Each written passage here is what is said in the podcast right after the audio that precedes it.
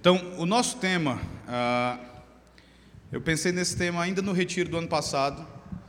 Na última noite, né, no apagar das luzes, eu pensei em nós falarmos a respeito desse tema, mais especificamente, irmãos, é, neste, neste ano, durante as manhãs, eu vou trabalhar com vocês um livro, uma obra de um teólogo puritano, John Owen e eu já vou de antemão fazer a recomendação para vocês de dois livros dele, um livro dele e um livro sobre ele, uh, em português.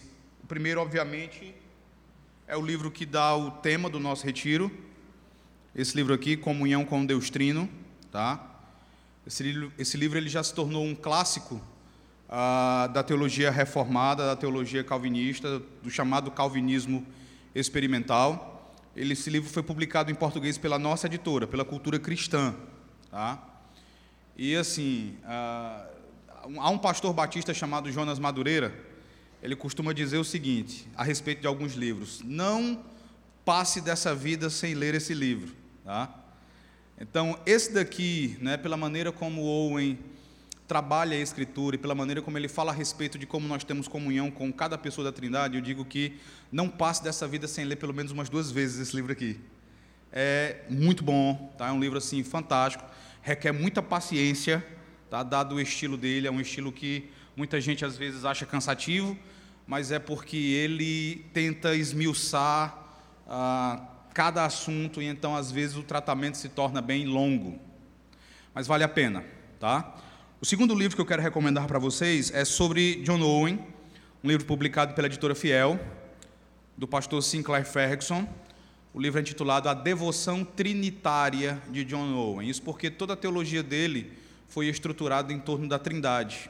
A Trindade era, digamos, o fundamento, a base de tudo que ele dizia a respeito de todos os assuntos. Tá? Então aqui o pastor Sinclair Ferguson nos ensina, numa linguagem muito simples, numa linguagem bem fácil, ah, como John Owen pensava, como ele ensinava a Escritura, como ele organizou todo o seu pensamento em torno da doutrina da Trindade.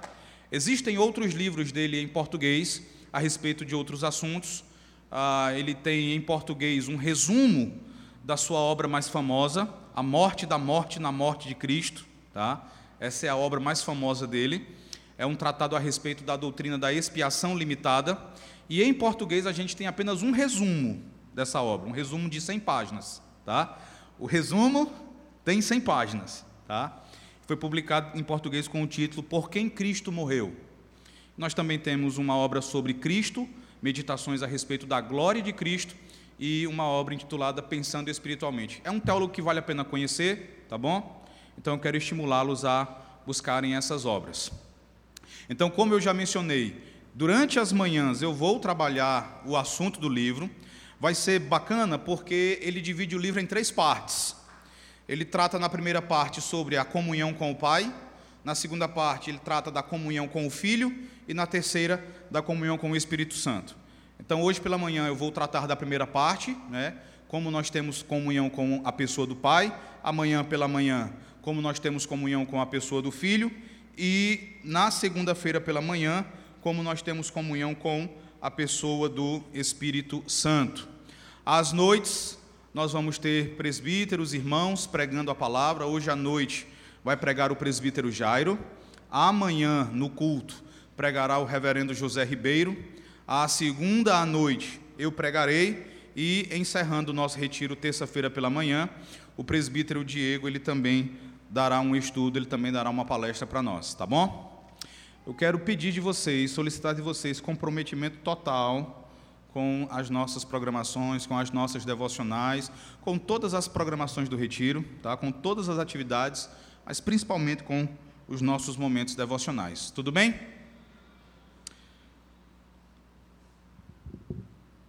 Então, meus irmãos, eu quero pedir que vocês abram as suas Bíblias. Na primeira carta do apóstolo João, capítulo 1, do verso 1 até o verso 3.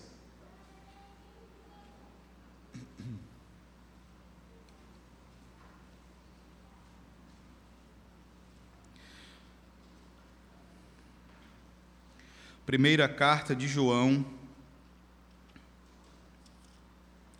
capítulo 1.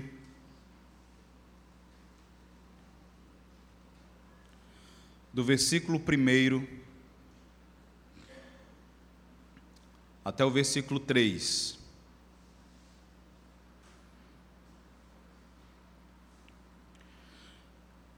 Vamos fazer uma leitura em conjunto.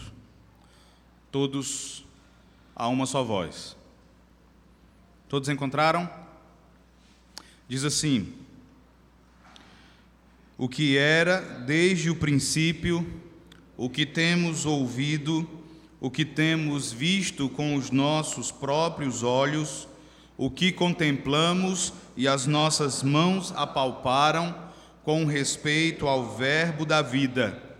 E a vida se manifestou, e nós a temos visto, e dela damos testemunho, e vô-la anunciamos, a vida eterna, a qual estava com o Pai e nos foi manifestada. O que temos visto e ouvido, anunciamos também a vós outros, para que vós igualmente mantenhais comunhão conosco. Ora, a nossa comunhão é com o Pai e com seu Filho Jesus Cristo. Vamos ler novamente só essa parte final do verso 3, quando o apóstolo João diz assim: Ora, a nossa comunhão é com o Pai e com o seu Filho Jesus Cristo. Amém. Vamos orar, vamos pedir que o Senhor nos abençoe nessa manhã, nos conceda clareza de pensamento. Senhor, nosso Deus, nosso Pai bendito, nós te bendizemos, porque quando muitas pessoas nestes dias se entregam ao pecado, se entregam aos seus apetites, o Senhor nos preserva e nos congrega em torno da tua palavra para aprendermos acerca de ti e daquilo que o Senhor fez em nosso benefício. Nós te bendizemos pela preciosa oportunidade de comunhão, pela preciosa oportunidade, ó Deus, que temos para adorar o teu nome e para aprender a respeito da tua tratativa conosco. Nós te bendizemos, ó Deus, porque a tua palavra certamente ela nos alimentará Certamente, ó Deus, ela nutrirá a nossa alma, ela nos dará conhecimento acerca do Senhor e, usada pelo Senhor, pelo Teu Santo Espírito, ela transformará nossas vidas, ela modificará nossa forma de viver neste mundo. Assim, ó Pai, nós pedimos por cada jovem, por cada pessoa presente aqui nesta manhã, que o Senhor, ó Deus, fale conosco e nos ensine é o que nós te suplicamos no nome de teu Filho Jesus Cristo. Amém. Meus irmãos, ah, nesse primeiro momento, nessa primeira palestra, eu vou, antes de adentrarmos ao assunto da comunhão com o Pai, eu quero trazer para vocês rapidamente, de maneira bem simples. Uh, ontem, tal, ontem eu confesso que foi o que me deu mais trabalho, foi fazer um resumo da biografia de John Owen para que nós assim possamos conhecê-lo, para que, de repente, se você nunca ouviu falar a respeito dele, você possa conhecer um pouco a respeito desse servo de Deus. John Owen nasceu uh, na Inglaterra no ano de 1616, o mesmo ano da morte de William Shakespeare. E ele viveu até o ano de 1683. Para que vocês tenham uma ideia da, da importância, da envergadura de John Owen, ele era conhecido como o príncipe dos pregadores puritanos.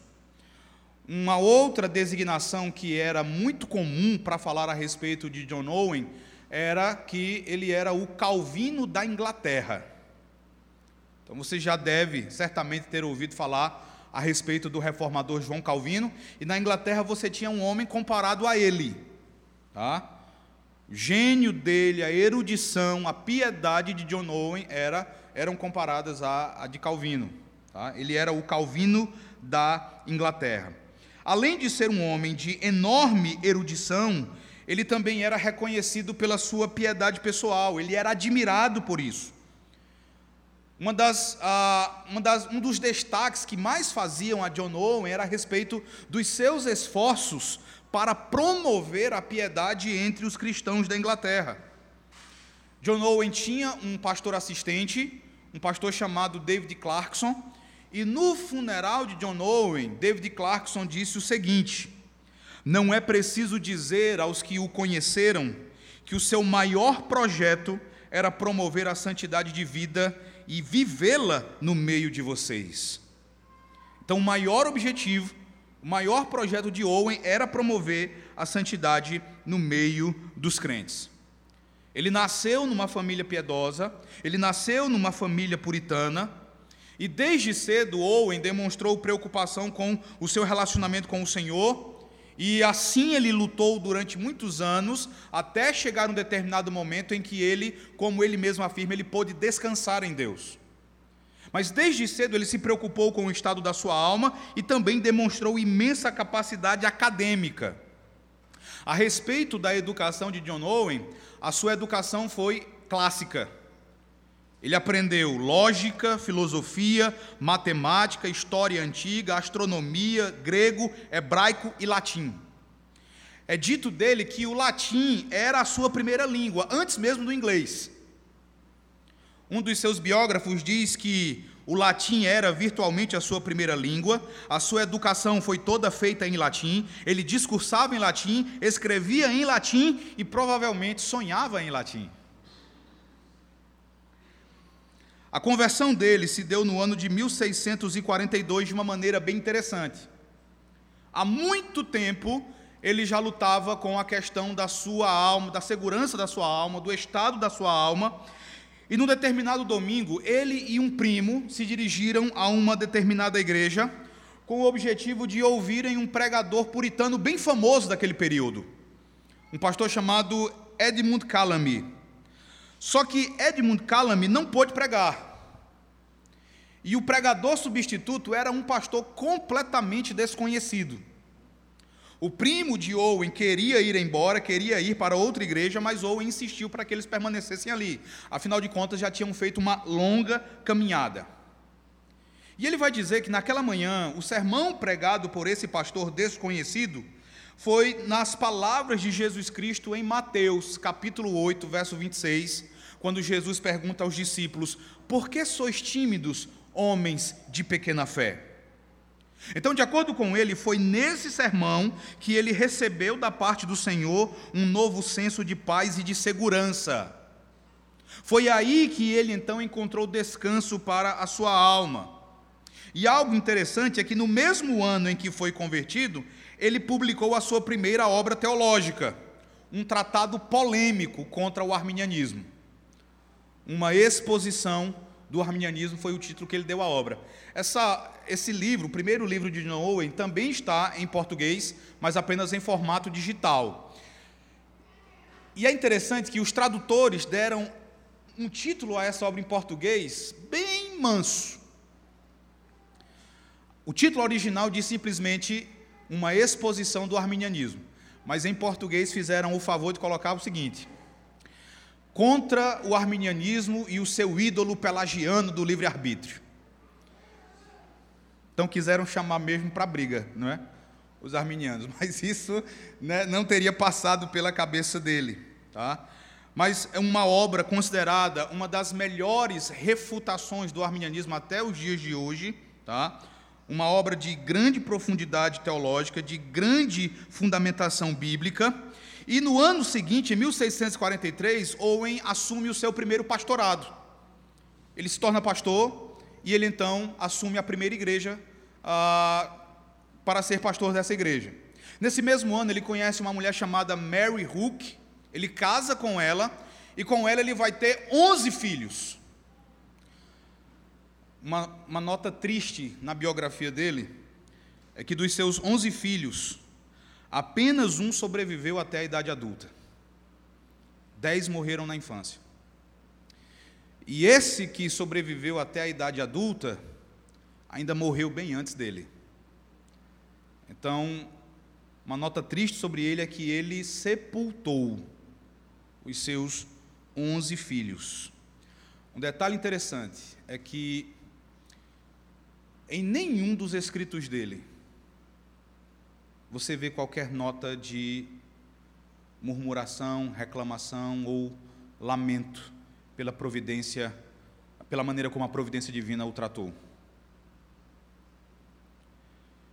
para resumir esse breve esboço biográfico dele, convém dizer que ele alcançou grande fama na Inglaterra, pregando várias vezes diante do parlamento, tornando-se capelão do futuro Lorde Protetor da República, quando a Inglaterra, durante algum tempo, deixou de ser uma monarquia e passou a ser uma república, ele se tornou capelão de Oliver Cromwell, o Lorde Protetor, e a partir de 1651, ele foi nomeado por Cromwell como vice-chanceler da Universidade de Oxford, onde ele exerceu grande influência, e até os dias de hoje é dito que a influência de Owen se faz presente ali na Universidade de Oxford. Sobre a teologia dele, meus irmãos, como eu já mencionei aqui, a teologia de Owen era fortemente trinitariana. Em todos os seus escritos, ele parte da Trindade como fundamento. Sinclair Ferguson, nesse livro que eu indiquei para vocês, A Devoção Trinitária de John Owen, ele vai resumir o pensamento de Owen em três premissas. A primeira delas, Deus é trino, Pai, Filho e Espírito Santo. Este é um grande mistério, porque nós não somos Deus e não conseguimos entender plenamente o completo, maravilhoso e glorioso mistério do seu ser, mas podemos começar a compreendê-lo e aprender a amá-lo e adorá-lo. Segundo, se você é cristão, é somente por causa do pensamento e da ação amorosa de cada pessoa da Trindade. O Pai, junto ao Filho e ao Espírito, o planejou antes da fundação do mundo o Filho veio pagar o preço para a nossa redenção e, apoiado pelo Espírito Santo, foi obediente ao Pai em nosso lugar, tanto em sua vida quanto em sua morte, a fim de nos trazer justificação diante de Deus. Agora, pela poderosa obra do Espírito Santo que foi enviado pelo Pai e pelo Filho, nós fomos trazidos à fé. Terceiro, o maior privilégio que qualquer um de nós pode ter é o seguinte: é podermos conhecer a Deus como Pai, Filho e Espírito Santo. É podermos gozar a participação, o que ele chamava de comunhão com Deus. Ele diz que esse conhecimento é rico, largo, profundo, extenso e alto, tanto quanto são as três pessoas de Deus. Conhecer a Deus e ter comunhão com Ele é um mundo inteiro de delícia, conhecimento, confiança, amor, alegria, comunhão, prazer e satisfação sem fim. Então, essas três premissas elas estão presentes em todo o pensamento teológico de John, de John Owen. Ele deixou, irmãos, 25 volumes com várias obras num total de 14.200 páginas de escritos. Tá? Praticamente uma enciclopédia de teologia. A obra que dá o tema do nosso retiro, Comunhão com Deus Trino, é um exemplo bem claro dessa ênfase trinitariana dele. Ele publicou essa obra no ano de 1657. E esse livro, assim, para que ninguém pense que, apesar de exaustivo, é complexo demais, esse livro ele é o resultado de pregações dele. Então, em 1651, seis anos antes da publicação da obra, ele havia pregado uma série de sermões sobre como nós temos comunhão com cada pessoa da Trindade. Então, os seus paroquianos, as pessoas que ouviram esses sermões, ficaram muito interessados em que eles fossem publicados, e ele então, seis anos depois, resolveu publicá-los. Então, o que é interessante é que a preocupação dele nesse livro não era polêmica, não era acadêmica, era pastoral. A preocupação dele, ao falar desse assunto, era puramente pastoral, porque ele vai dizer que se nós não entendermos como a nossa concepção de trindade informa a nossa concepção de comunhão com Deus, o resultado será que o nosso culto será prejudicado. Ele estava convencido, meus irmãos, que nós precisamos conhecer a Deus para que possamos ser fiéis adoradores. E se nós pararmos para pensar, se nós pararmos para refletir, nós vamos perceber que muito dos nossos erros no culto, muito dos nossos erros na adoração, consiste em grande parte no nosso desconhecimento acerca de quem Deus é. Nós tropeçamos no culto, nós tropeçamos na adoração a Deus por desconhecermos quem é o Senhor, por desconhecermos o que o agrada, por desconhecermos aquilo, aquela que é a sua vontade. em vez de nos voltarmos para a santa palavra de Deus, nós nos concentramos em nossos achismos. E essa é a fonte de todo erro.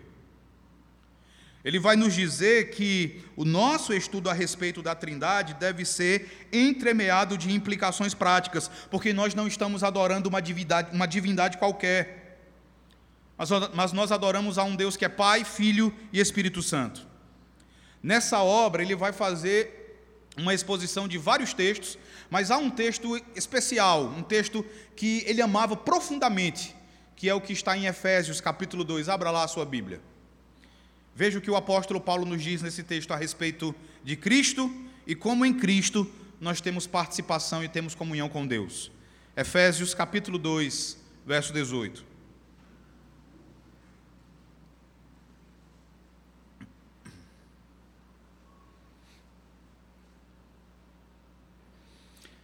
Efésios capítulo 2, verso 18, vamos ler todos juntos. Diz assim, um versículo pequeno.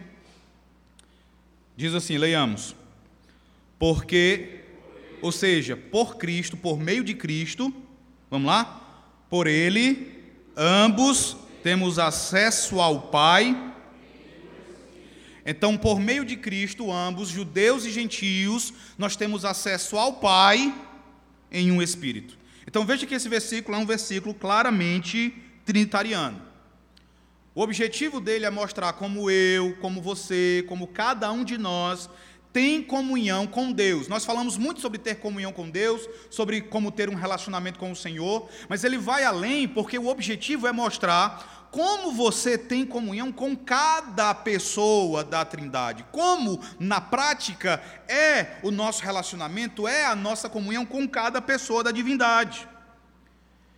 E para a gente poder entender melhor o pensamento dele, nós precisamos compreender que a maneira como ele usa o termo comunhão é um pouco diferente da maneira como as pessoas usam hoje em dia. Então, quando nós falamos em ter comunhão hoje em dia, nós queremos expressar o que com isso? Falem.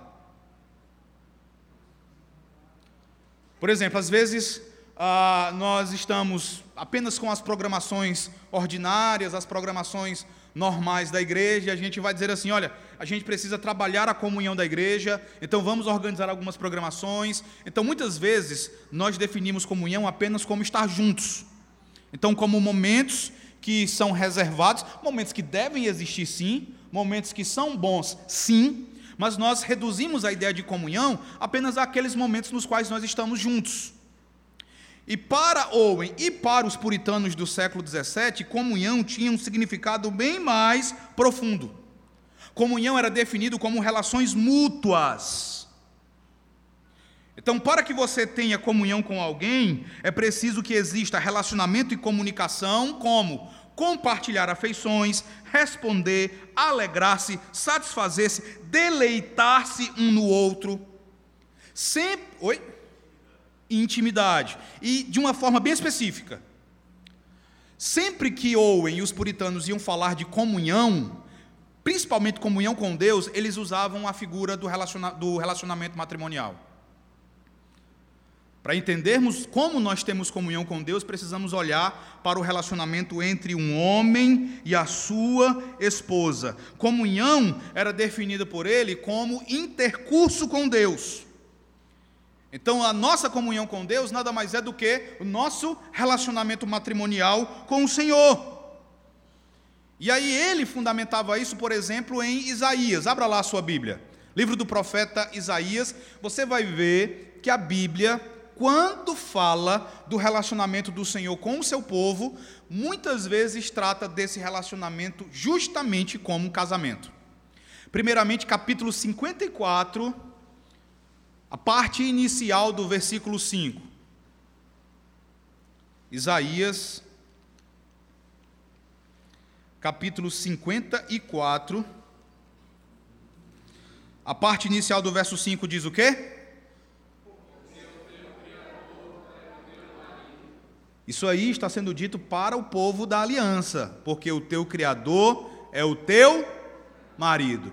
Veja agora a linguagem no capítulo 62, verso 4 e verso 5.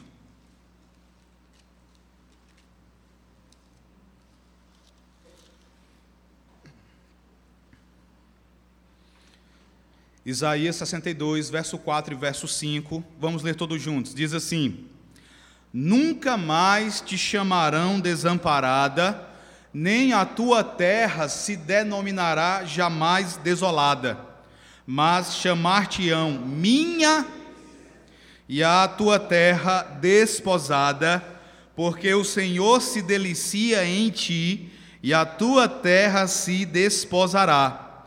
Porque como o jovem desposa a donzela, assim teus filhos te desposarão a ti, como o noivo se alegra da noiva, assim de ti se alegrará o teu. Então percebam, meus irmãos, a linguagem usada aqui. É uma linguagem marital. Então, da mesma forma como o esposo olha para sua esposa e vai dizer: Minha delícia, é o que o Senhor faz com o seu povo. Da mesma forma como o noivo se alegra, como ele se deleita na noiva, assim também o Senhor se alegra, se deleita no seu povo. Então, é essa a ideia de comunhão. E não é à toa que no livro, em muitos lugares, para explicar esse relacionamento, Owen vai usar o livro de Cântico dos Cânticos. Eu quero aqui fazer uma nota, uh, um, abrir um parêntese a respeito do livro de Cântico dos Cânticos. Porque o que, que vai acontecer nos nossos dias? Quando nós lemos, por exemplo, Lucas no capítulo 24, no verso 44, nós vemos o Senhor Jesus Cristo e o evangelista Lucas nos dizendo que todo o Antigo Testamento fala dele. Quando ele encontra, por exemplo, os discípulos no caminho de Emaús, ele começa por Moisés e ao longo de todo o Antigo Testamento ele vai mostrar o que as Escrituras falavam a respeito dele. Então, tem crescido no meio evangélico um movimento que vai olhar para o livro de Cântico dos Cânticos e vai dizer que o livro de Cântico dos Cânticos é um livro a respeito do relacionamento matrimonial entre um homem e a sua esposa, e isso é verdade, claramente o livro fala sobre isso, mas esse movimento também vai negar que esse livro seja sobre Cristo e a sua igreja. Então ele vai negar veementemente, de maneira assim peremptória, que Cântico dos Cânticos nos ensine alguma coisa a respeito de Jesus Cristo e a igreja. Como eles vão dizer, é apenas sobre um homem e a sua esposa e nada mais. É apenas um livro para alcançarmos sabedoria, onde nós podemos obter sabedoria para a nossa vida matrimonial. Mas aí você lembra do princípio que o apóstolo Paulo ensinou em Efésios capítulo 5, quando a partir do verso 22 ele vai falar sobre os deveres de marido e mulher. Ele vai dizer que a esposa deve se submeter ao marido como a igreja se submete a Cristo. O marido deve amar a sua esposa como Cristo amou a igreja a si mesmo se deu por ela. No final do trecho, no verso 32 e no verso 33, o apóstolo Paulo vai dizer assim: Grande é este mistério, mas eu me refiro a Cristo e a todo casamento existe para revelar algo sobre Cristo e o seu povo. Todo casamento existe para comunicar algo da comunhão entre Cristo e o seu povo. Mesmo que você olhe o casamento entre dois incrédulos, esse casamento ele também é uma mensagem sobre Cristo e a igreja, uma mensagem errada, uma mensagem mentirosa. Porque se um marido maltrata a sua esposa, se ele é infiel com a sua esposa, ele está dizendo que é assim que Cristo trata a sua igreja, portanto essa é uma, é uma mensagem mentirosa. Se uma mulher é insubmissa, se uma mulher é infiel, ela está dizendo que é assim que a igreja deve tratar que a igreja deve tratar a Cristo, e essa também se torna uma mensagem mentirosa. Mas todo casamento foi assim ordenado pelo Senhor para comunicar uma verdade a respeito de Cristo e a sua igreja. Assim sendo, você pode sim olhar para o livro de Cântico dos Cânticos e entender que esse livro também nos foi dado para nos falar sobre Cristo. Então, justificado está a maneira como os puritanos falavam a respeito do livro de Cântico dos Cânticos e encontravam nesse livro fundamento para falar do nosso relacionamento com Deus.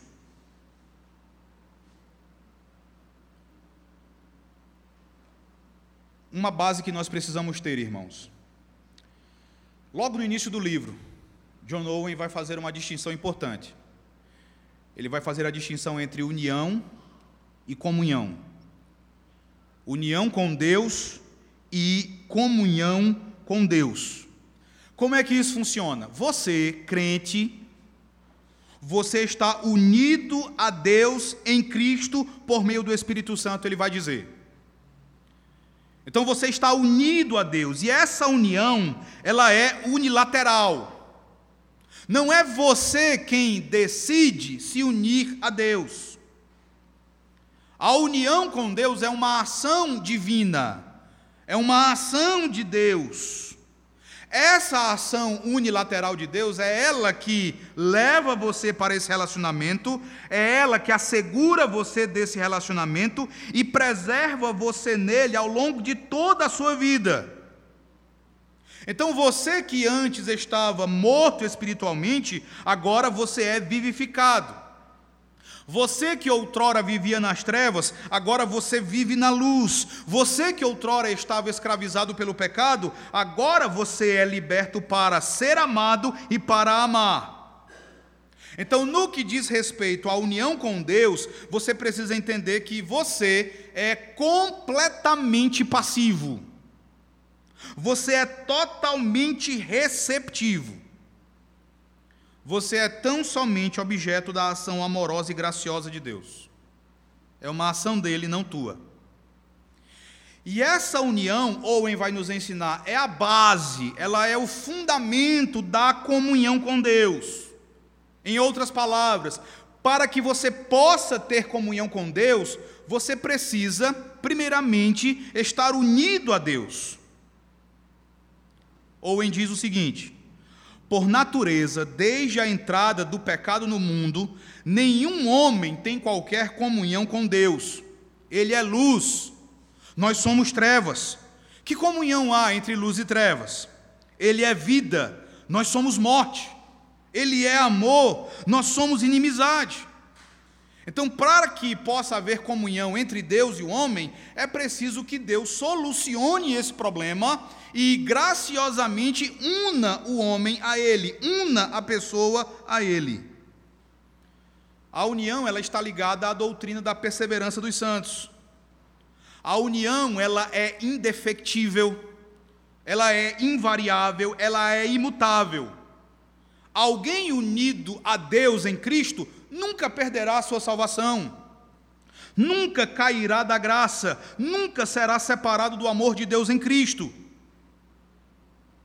Mas a comunhão é diferente da união, Owen vai dizer. A comunhão implica uma resposta nossa a Deus. Ela implica numa resposta nossa a tudo que o Senhor tem feito em nosso benefício. Então você que está unido a Cristo, você é chamado a responder ao amor de Deus. Então, uma responsabilidade que todos nós temos é a de respondermos ao amor de Deus. Como consequência, meus amados irmãos, a comunhão com Deus ela pode ser profundamente afetada pelo nosso pecado. A união não acaba, a união não muda, mas a comunhão ela pode ser grandemente afetada pelo nosso pecado por não respondermos a Deus da maneira devida, por negligenciarmos os meios ordinários de graça. Nós nunca vamos correr o risco de perdermos a nossa união com Cristo, mas seguramente nós vamos, na nossa caminhada, experimentar momentos, experimentar ocasiões, quando a íntima comunhão com Deus parecerá interrompida, bloqueada. Aqueles momentos em que você ora, e ora, e busca, e chora, e clama, mas a tua percepção é a de que Deus está distante, ausente. Você se pergunta se Ele está ouvindo você. Você se questiona se você realmente pertence a Ele. Não é que a tua união com Ele sofreu qualquer mudança, mas a percepção dela sim, a comunhão com Deus sim. Existem muitas coisas que nós fazemos que vão ou contribuir ou atrapalhar a nossa comunhão com Deus. E nós sabemos disso. Na prática. Um pastor chamado Kelly Kapik, ele vai dizer o seguinte sobre a obra de John Owen. Ele vai explicar assim: Quando você lida confortavelmente com o pecado, seja pecado proposital ou de omissão, esse pecado invariavelmente vai afetar o teu nível de intimidade com Deus. Não é que o amor de Deus vai aumentar ou diminuir por você de acordo com as suas ações, porque o amor de Deus é constante. Não quer dizer que Deus se afaste de você, mas é você quem se afasta dele por causa do teu pecado. O pecado isola o crente, faz com que o crente se sinta distante de Deus. Depois disso, vêm as acusações, as acusações tanto de Satanás como do nosso próprio coração. Essas acusações vão fazer com que você se preocupe e pense que está sob a ira de Deus quando na verdade você não está debaixo da ira, mas você está sob a sombra segura da cruz. Mas o que você sente está tudo errado. A tua comunhão foi seriamente abalada. A nossa união com Deus, irmãos, é o que vai garantir que essa comunhão abalada pelo pecado ela seja posteriormente restaurada. No tempo apropriado, essa comunhão vai ser renovada, uma vez que nós estamos unidos a Cristo e essa união ela é permanente. O que nós precisamos entender é que todo relacionamento ele precisa da mutualidade. Nessa mutualidade, nós recebemos algo da parte do nosso amado Deus e nós respondemos a isso, devolvendo a Ele a manifestação do nosso amor por Ele. Então, considerando que Deus é trino, feita essa introdução e considerando que o nosso Deus é um Deus trino, ou seja, Deus que subsiste em três pessoas distintas, Pai, Filho e Espírito Santo, ou ensina que nós desfrutamos de distinta comunhão com cada pessoa da Trindade. De modo claro, em nosso relacionamento com cada pessoa da Trindade, nós experimentamos algo específico. Isso fica bem claro quando a gente presta atenção ao título original do livro. Um detalhe sobre os puritanos: o título dos livros deles, o título original dos livros que eles escreviam, normalmente era um livro. Tá? Então, em português, nós temos o título apenas Comunhão com Deus Trino. O título original da obra é da comunhão com Deus, o Pai, o Filho e o Espírito Santo, cada pessoa distintamente, o Pai em amor, o Filho em graça e o Espírito em consolação. Esse é o título, tá? Não é título e subtítulo, tem um subtítulo também que também é um negócio bem, tá? Então, quando você presta atenção ao título da obra, você percebe o que ele quer dizer com comunhão distinta com cada pessoa. De cada pessoa, você vai experimentar algo bem específico. Você experimenta o amor do Pai, a graça do Filho e a consolação do Espírito Santo. Não é que não haja amor no Filho, há. Não, há que, não é que não haja amor no Espírito Santo, há. Mas dentre tudo que nós experimentamos das pessoas da divindade, cada pessoa vai assim enfatizar um determinado aspecto. O Pai nos ama, o Filho nos concede a sua graça e o Espírito nos consola. Nessa manhã, então, eu quero me concentrar com vocês em como nós temos comunhão com o Pai em amor. Abra sua Bíblia num texto bem desconhecido, João 3,16.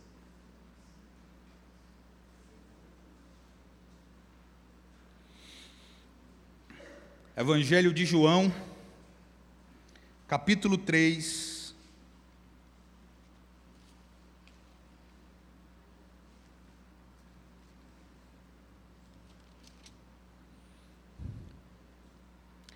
João 3, verso 16. Vamos ler todos juntos? Na verdade, é o contrário, né? Esse texto ele é bem conhecido. Vamos ler João 3,16, diz assim: Porque Deus amou ao mundo de tal maneira que deu o seu Filho unigênito, para que todo o mas tenha Preste atenção no que o evangelista João está dizendo aqui, porque Deus amou ao mundo de tal maneira que deu seu filho unigênito. Como é que nós, irmãos, devemos entender a pessoa do Pai? E de forma bem específica, de que maneira nós devemos compreender o nosso relacionamento com o Pai? À primeira vista, essas perguntas podem parecer fáceis de serem respondidas, mas elas não são tão fáceis assim. Quando você considera a maneira como muitos evangélicos tratam a Trindade de maneira prática, você vê que essas perguntas elas não são tão simples assim. Não se trata de digamos, afirmar que não se crê na Trindade, mas uma pessoa pode muito bem dizer que crê na Trindade, uma pessoa pode muito bem professar a doutrina da Trindade, mas ela também pode ter uma visão bem distorcida da Trindade. E essa visão bem distorcida da Trindade, ela é muito comum no seio da igreja. De que maneira? É muito comum nós nos ah, depararmos a pessoas que pensam em Jesus Cristo como a pessoa boazinha da Trindade. Jesus é a pessoa amorosa da Trindade, Jesus é a pessoa terna, amável, afável, enquanto o Pai é a pessoa irada, rabugenta, indisposta, relutante em nos amar, e aí a gente, veja como isso vai implicar, vai comprometer o nosso entendimento da obra de Cristo. Se nós pensamos no Pai e no Filho nesses termos, nós vamos entender que a obra de Cristo, morrendo na cruz do Calvário e cumprindo a lei, era para poder convencer o Pai, um Pai relutante em nos amar. Então Jesus, por meio de tudo que fez, ele estava convencendo o Pai a nos amar. O pai é a pessoa relutante, indisposta, irada conosco, e Jesus então se submete a tudo aquilo para convencer o pai então a se relacionar amorosamente conosco. Talvez você não abra a sua boca para articular isso. Mas talvez você, durante muito tempo, tenha crido nisso de maneira assim silenciosa, sabe? De maneira tácita, inarticulada, mas é assim que muitas pessoas pensam a respeito de Deus. É essa a imagem que muitas pessoas têm a respeito do Pai. E essa imagem não é só dos nossos dias. Nos dias de Owen, muitas pessoas pensavam assim também.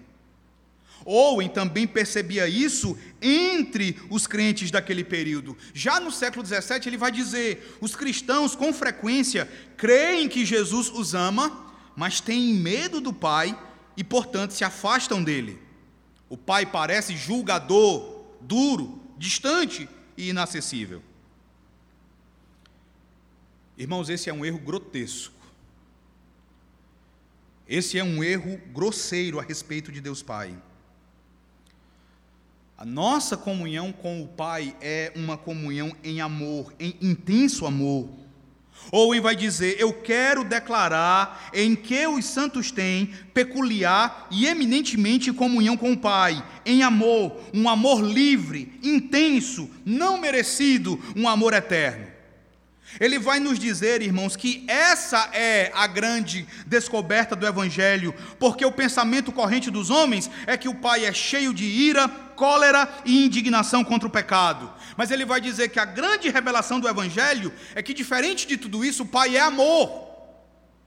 Isso é afirmado, e ele vai citar, por exemplo, 1 João, capítulo 4, verso 8. Abra lá a sua Bíblia. Primeira carta de João, capítulo 4.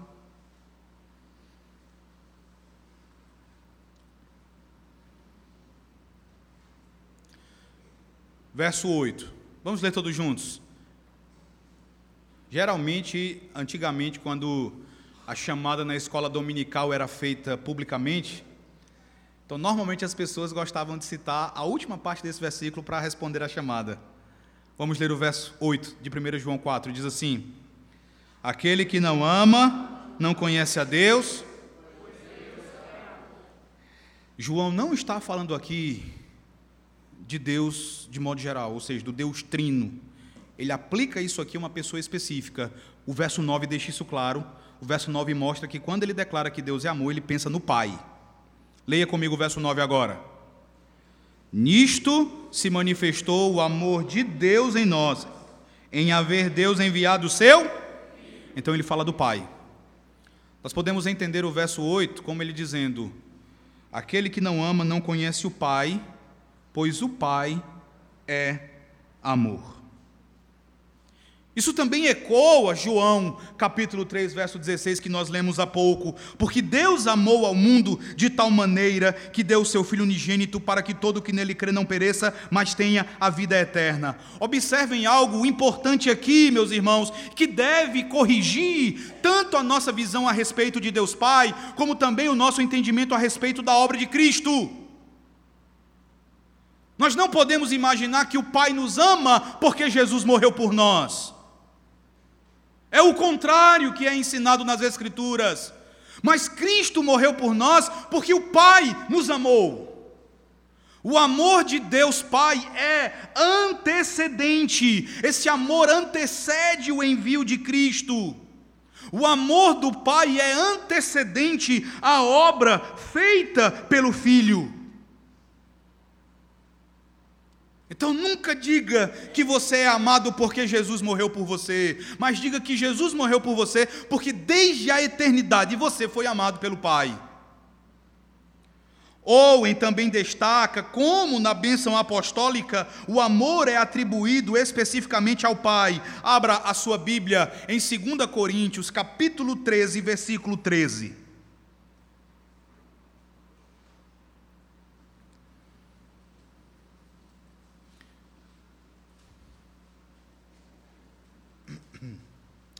Segunda Coríntios, capítulo 13,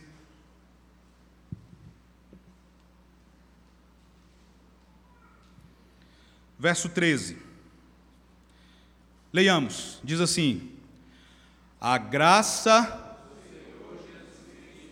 e o amor de Deus e a comunhão do Espírito Santo sejam então vejam como aí, na bênção apostólica, o amor é especificamente atribuído ao Pai.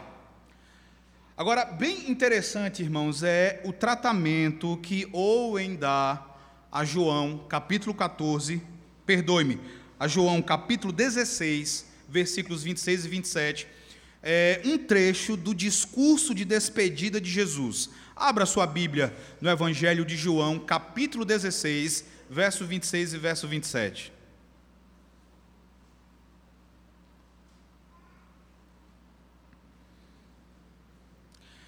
É um versículo que tem bugado, um texto que tem bugado a mente de muita gente. João 16, verso 26 e verso 27.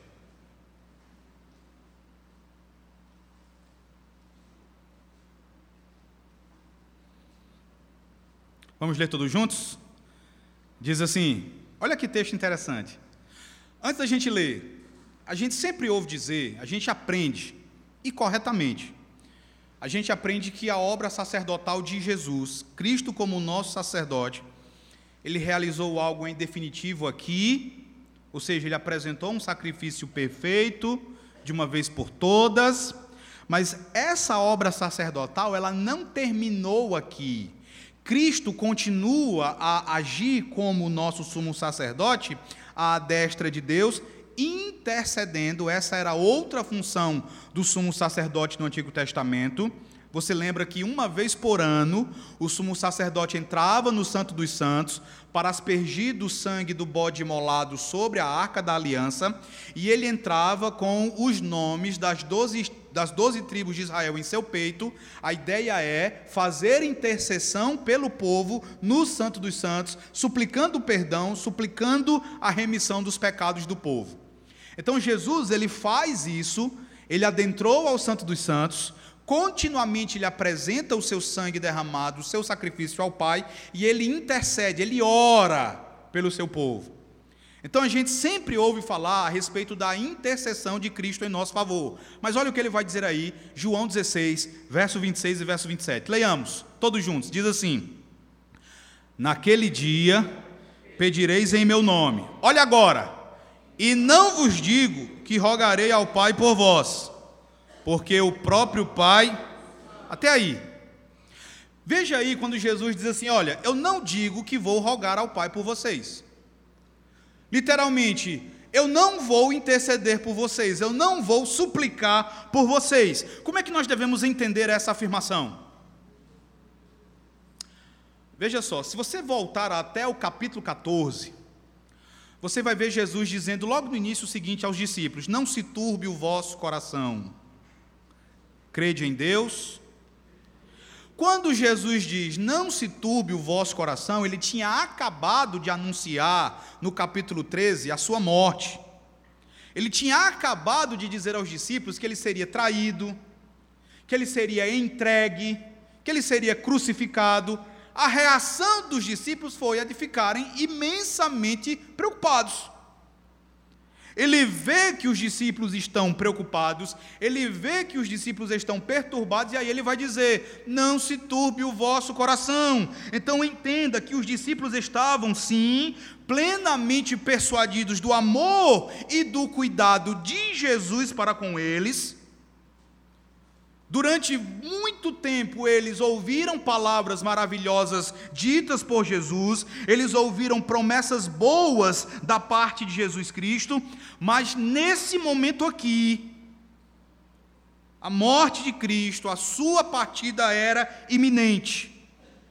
E nesse momento os seus corações se encontravam perturbados. Consequentemente, os seus pensamentos se voltavam para o Pai. Owen vai dizer: eles estavam preocupados, se questionando: será que depois da partida de Jesus nós seremos aceitos pelo Pai? Terá o Pai alguma consideração por nós?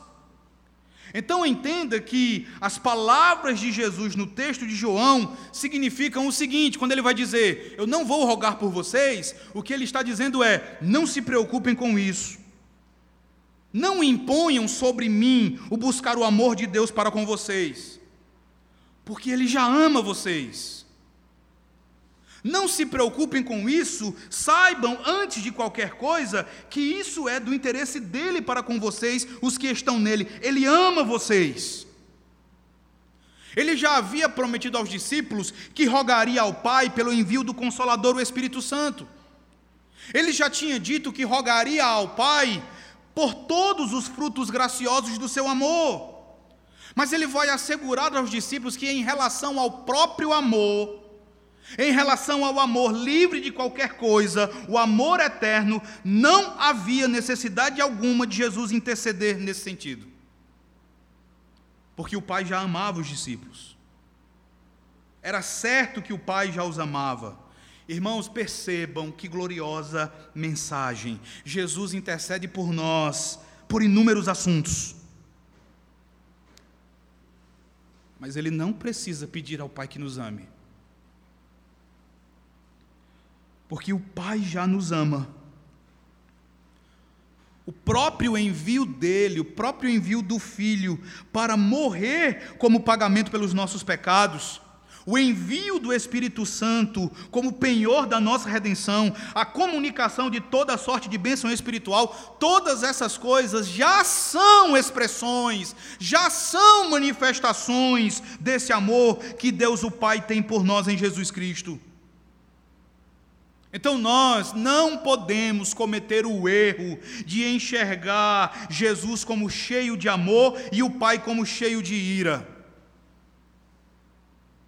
Nós devemos enxergar Jesus como cheio de amor e o Pai como cheio de amor. Owen vai dizer que o Pai é a verdadeira nascente, o Pai é a fonte do amor. Então grave isso. Se você, ao final dessa palestra, puder lembrar só disso, certamente Deus já terá sido glorificado. Lembre, não é a vinda de Jesus que faz com que o Pai ame você.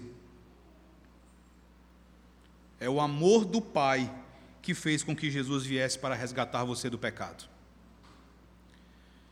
Abra sua Bíblia em Romanos, capítulo 5, verso 8 e veja como o apóstolo Paulo ensina exatamente isso. Romanos, capítulo 5, versículo 8.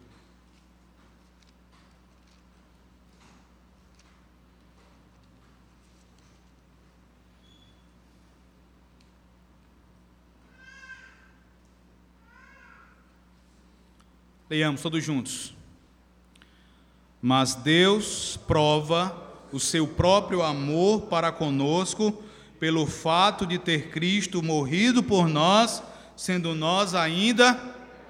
Veja, a morte de Cristo não é o que provoca, não é o que produz o amor do Pai. O amor de Deus é provado na morte de Cristo. Então grave isso. Você já era amado. E já era amado pelo Pai desde toda a eternidade.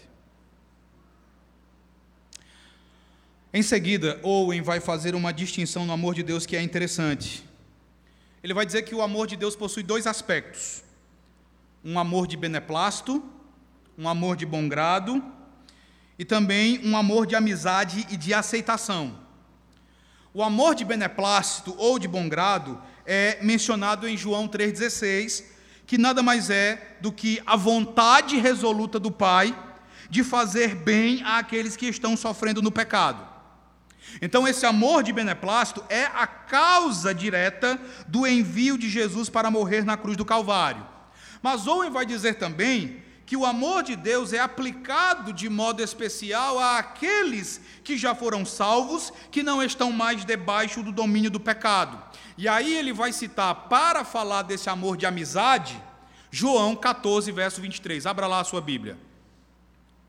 Evangelho de João, capítulo 14, verso 23.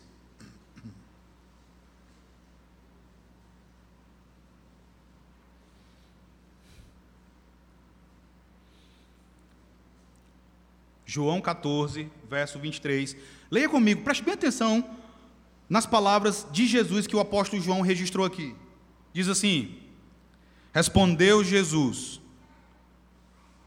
Vamos lá? Se alguém guardará a minha palavra, e meu Pai o amará, e viremos para ele. Perceba um detalhe aqui. Você pode perguntar, uai, mas como assim o Pai vai nos amar se nós amarmos Jesus? Então o Pai só nos ama se nós amarmos Jesus? Se você pensar como arminiano, essa é a conclusão à qual você vai chegar, mas esse versículo nos mostra a importância de nós observarmos o ensino completo das Escrituras e interpretarmos esse texto aqui por outro. 1 João capítulo 4, verso 19, não precisa abrir, pode abrir para conferir se você desejar. Mas em 1 João capítulo 4, verso 19 diz assim: Nós o amamos porque ele porque ele nos amou primeiro. Então, se alguém ama a Cristo, certamente esse alguém que ama a Cristo foi amado primeiramente pelo Pai. Mas veja que Jesus vai dizer que o amor do Pai por essa pessoa também tem um aspecto consequente, ou seja, se alguém me amar, guardará a minha palavra, e meu Pai o amará, e viremos para ele e faremos morada. Então veja o movimento do Pai em direção àquele que ama Jesus e guarda. O Pai o amará. A ideia aqui é: o Pai desfrutará de intensa comunhão, manifestará o seu amor, manifestará plena amizade para com essa pessoa. Esse é o amor de amizade. Você foi amado por ter Deus enviado o seu filho para morrer por você, e você é amado porque Deus, no decorrer do tempo, tem se manifestado a você de maneira graciosa e tem manifestado a você de maneira intensa, contínua, o seu caráter amoroso, ele tem revelado a você quem é ele, como são as suas obras por você, e ele tem feito morada em você através do seu Santo Espírito. Quando você pensa em tudo isso, o que é exigido de você? Quando você pensa em como você foi amado pelo Pai na eternidade, quando você pensa em como Deus tem manifestado esse amor diuturnamente, o que é que é exigido de você? Eu disse que para que todo relacionamento seja verdadeiro, ele precisa da mutualidade. Então vejam só, meus irmãos, Owen vai apontar algumas coisas que nós precisamos fazer não para sermos amados, mas para respondermos de maneira apropriada ao amor de Deus por nós. Existem algumas coisas que nós precisamos fazer a fim de termos profunda e distinta comunhão com o amor do Pai. A primeira delas, em primeiro lugar, nós devemos receber de fato esse amor. Como assim? A comunhão consiste em dar e receber. Até que o amor do Pai seja recebido, nós não temos qualquer comunhão com Ele. E como é que nós podemos receber esse amor? Como é que nós podemos ter comunhão com Ele? Ora, meus irmãos, algo óbvio, é pela fé. A recepção do amor de Deus se dá pela fé. Owen vai dizer: Deus revelou o seu amor de maneira tão completa e evidente que pode ser recebido pela fé. Ele diz: credes em Deus, o Pai. E o que que deve ser crido nele? 1 João capítulo 4, verso 8: deve ser crido nele que ele é amor. Então precisamos crer nisso. E quando eu digo que nós precisamos crer nisso, é confiar mesmo. Não é só abrir a boca e dizer, como nós fazemos tantas vezes, não, eu sei que Deus me ama, ah, eu canto que Deus me ama, ah, eu sei que Deus me ama. Às vezes nós dizemos as coisas, mas nós não sentimos aquilo que dizemos. Não é sincero, não é experimental. Então nós precisamos crer que Deus nos ama, e é crendo nisso que nós recebemos desse amor. Se nós nos exercitássemos nisso, meus irmãos, certamente, sem nenhuma sombra de dúvidas, nós melhoraríamos muito espiritualmente em nossa caminhada com Deus. Parte da nossa falha está em que nós não nos exercitamos em confiar, em crer, em descansar na certeza do amor de Deus Pai por nós. Owen vai fazer uma constatação preocupante. Ele escreveu isso no século XVII, mas parece que ele está falando da gente. Ele diz assim: poucas pessoas podem conduzir seus corações e mentes a esse nível pela fé, descansando suas almas no amor do Pai. Costumam viver abaixo, na região das turbulências, na região dos medos, completamente apavorados, completamente desesperançados. E qual a explicação para muitos cristãos viverem assim? Uma visão equivocada a respeito do Pai. O que o Pai quer de você é que você o veja sempre como benigno, é que você o veja sempre como bom, como amável, como Pai, como aquele que é a grande fonte nascente, de onde vem toda a graça e de onde vem todos os frutos de amor. Afinal de contas, foi isso que Jesus veio revelar. Ele veio revelar Deus como Pai. Abra sua Bíblia no primeiro capítulo do Evangelho de João.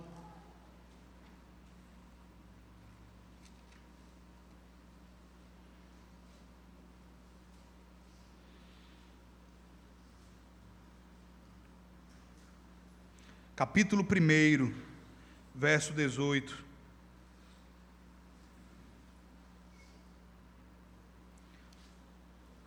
Leiamos, diz assim, João capítulo 1, verso 18, está escrito: Ninguém jamais viu a Deus, o Deus unigênito que está no seio do Pai é quem. Foi isso que Jesus veio fazer. Ele veio para mostrar para você que o pai dele também é o teu pai. Nós precisamos crer nisso pelo bem de nossas almas. Há um dito bem conhecido do pai da igreja Agostinho, bispo de Hipona. Um dito das suas confissões. As pessoas gostam muito de citar esse dito de Agostinho. Agostinho afirmou: Fizeste no Senhor para ti e o nosso coração anda inquieto enquanto não descansar em ti. O que que Agostinho tem a ver com Owen? Agostinho vai dizer que nós só encontramos descanso em Deus. Enquanto não encontrarmos descanso em Deus, o nosso coração vai andar inquieto. Owen vai dizer que nós só podemos descansar em Deus se tivermos uma percepção clara do amor do Pai por nós. Ele vai dizer uma frase, geralmente eu gosto de citar as duas frases juntas. Eu gosto de citar o dito de Agostinho e logo em seguida o dito, de Owen. Owen diz: O amor do Pai é o único descanso da alma.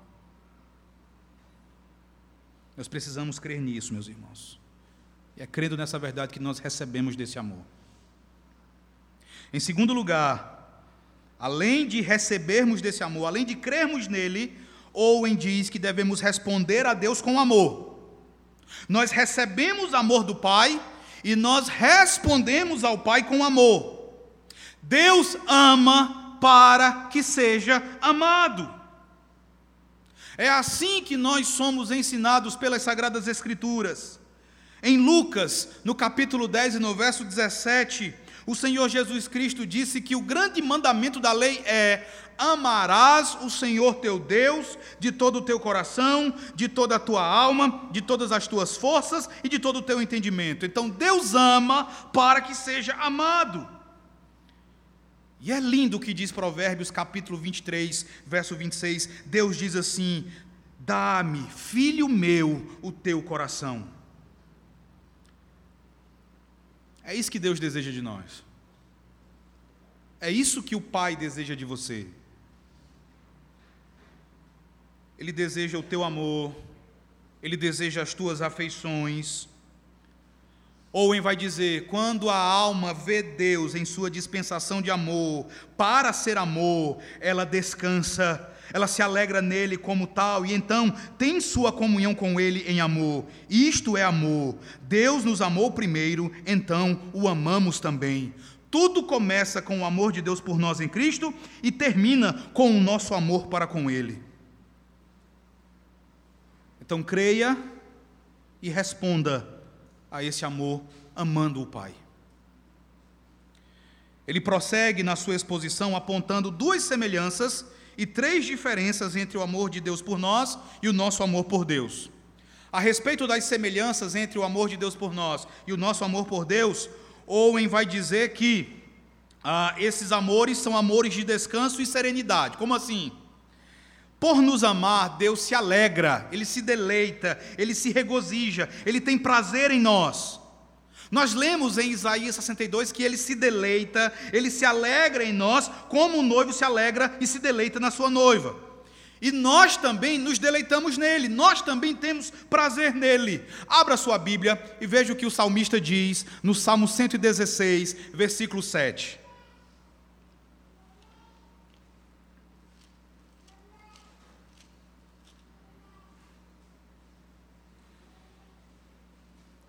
Veja como o salmista fala, Salmo 116, verso 7.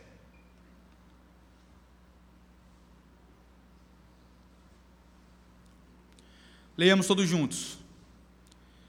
Volta minha alma a quê? Ao teu sossego, pois o Senhor tem sido. Lembro de uma música popular antiga que dizia assim: Estou de volta para o meu aconchego. Lembram dessa música? Pessoal aí mais velho, tipo a Ellen, né? Lembram dessa música?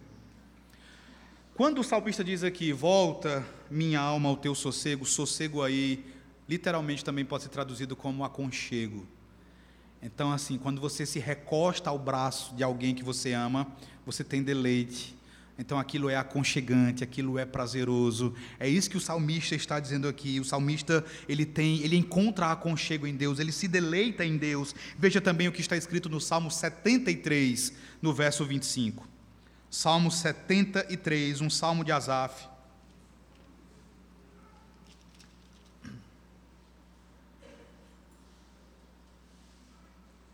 Salmo 73, verso 25 que, que Asaf diz? Leiamos.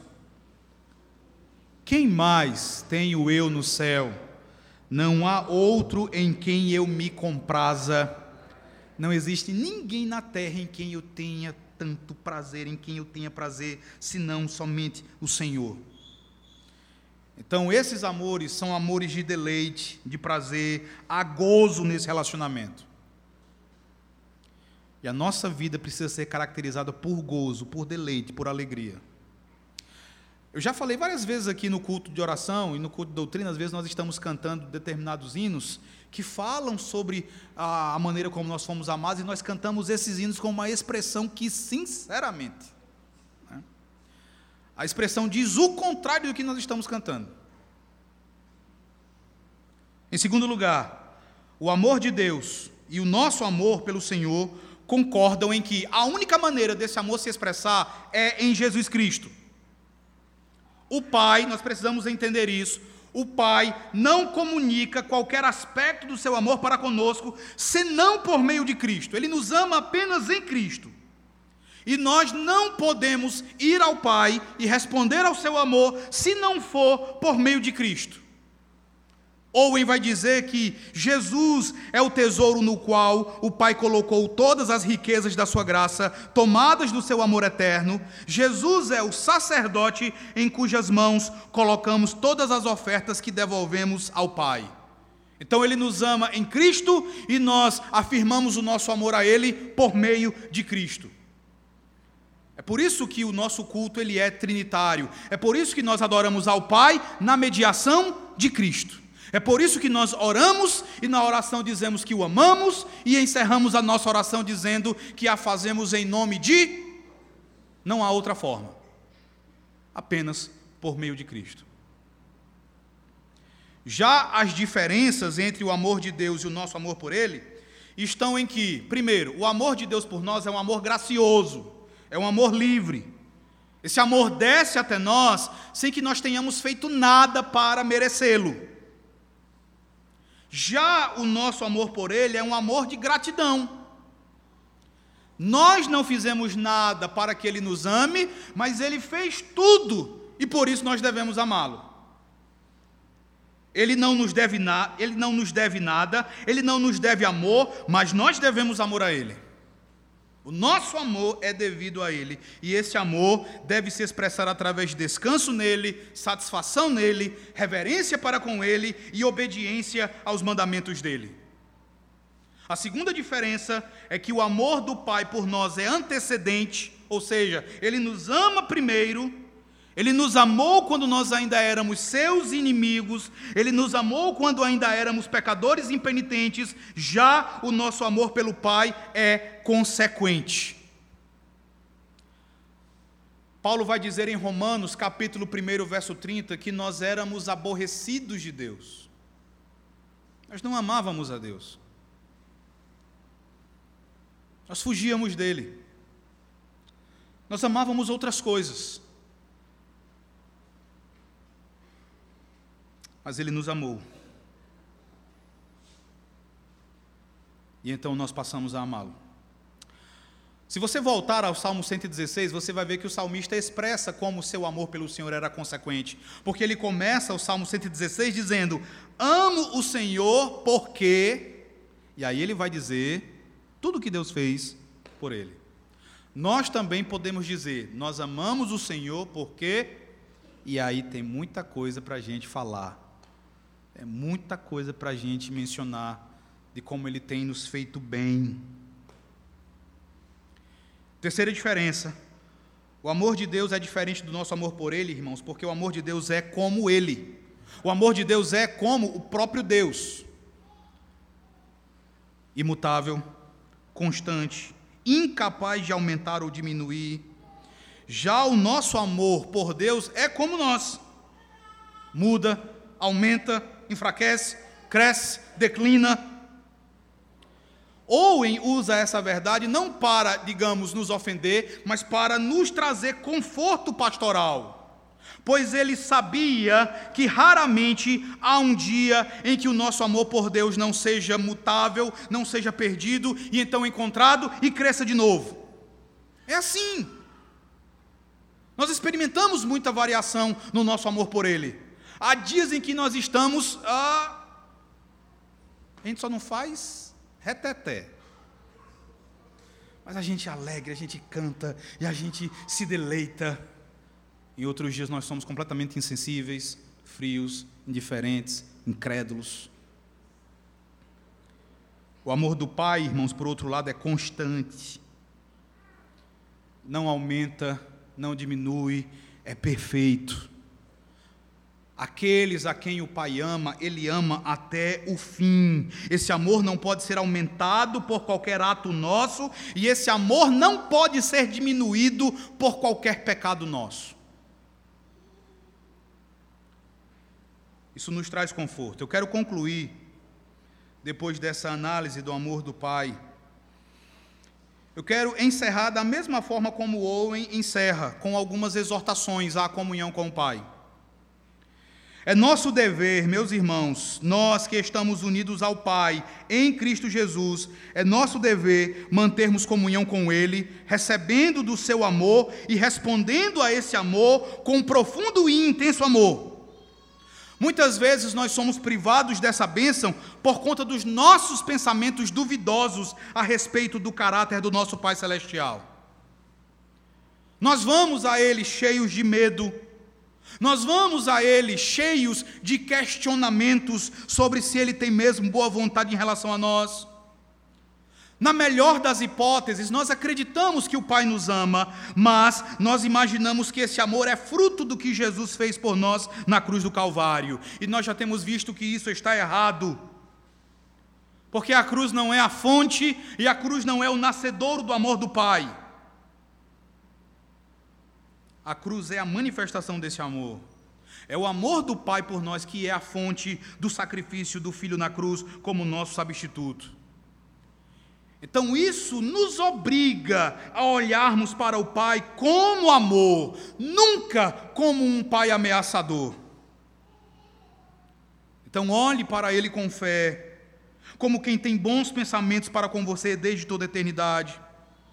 Entenda que uma má interpretação de Deus, de quem Ele é, é o que faz com que você tenha pouca força para buscá-lo.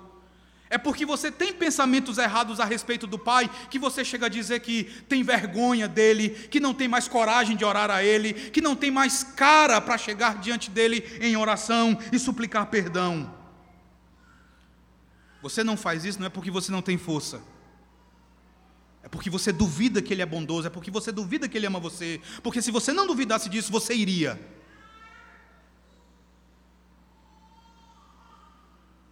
Veja o Senhor como quem Ele é. Alguém cheio de amor gracioso e eterno para com você.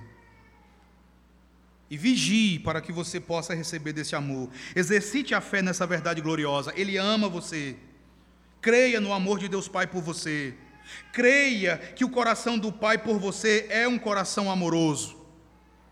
Eu encerro com as palavras de Owen que diz: Quando o Senhor é, por meio da Sua palavra, apresentado como amor, que a mente de vocês assim o reconheça e concordem que essa é a realidade. Disponham todo o coração nisso. Coloquem nisso todo o seu coração. Deixem que ele fique preso nos laços desse amor. Se o rei fica preso nas tranças da amada por amor a ela, não deveria você também ficar preso ao céu por amor ao Pai? Então, que o Pai que nos ama, que Ele nos abençoe e que Ele nos permita beber goles cada vez mais profundos, cada vez mais intensos desse amor eterno, constante e imutável. Amém. Vamos nos colocar de pé, meus irmãos.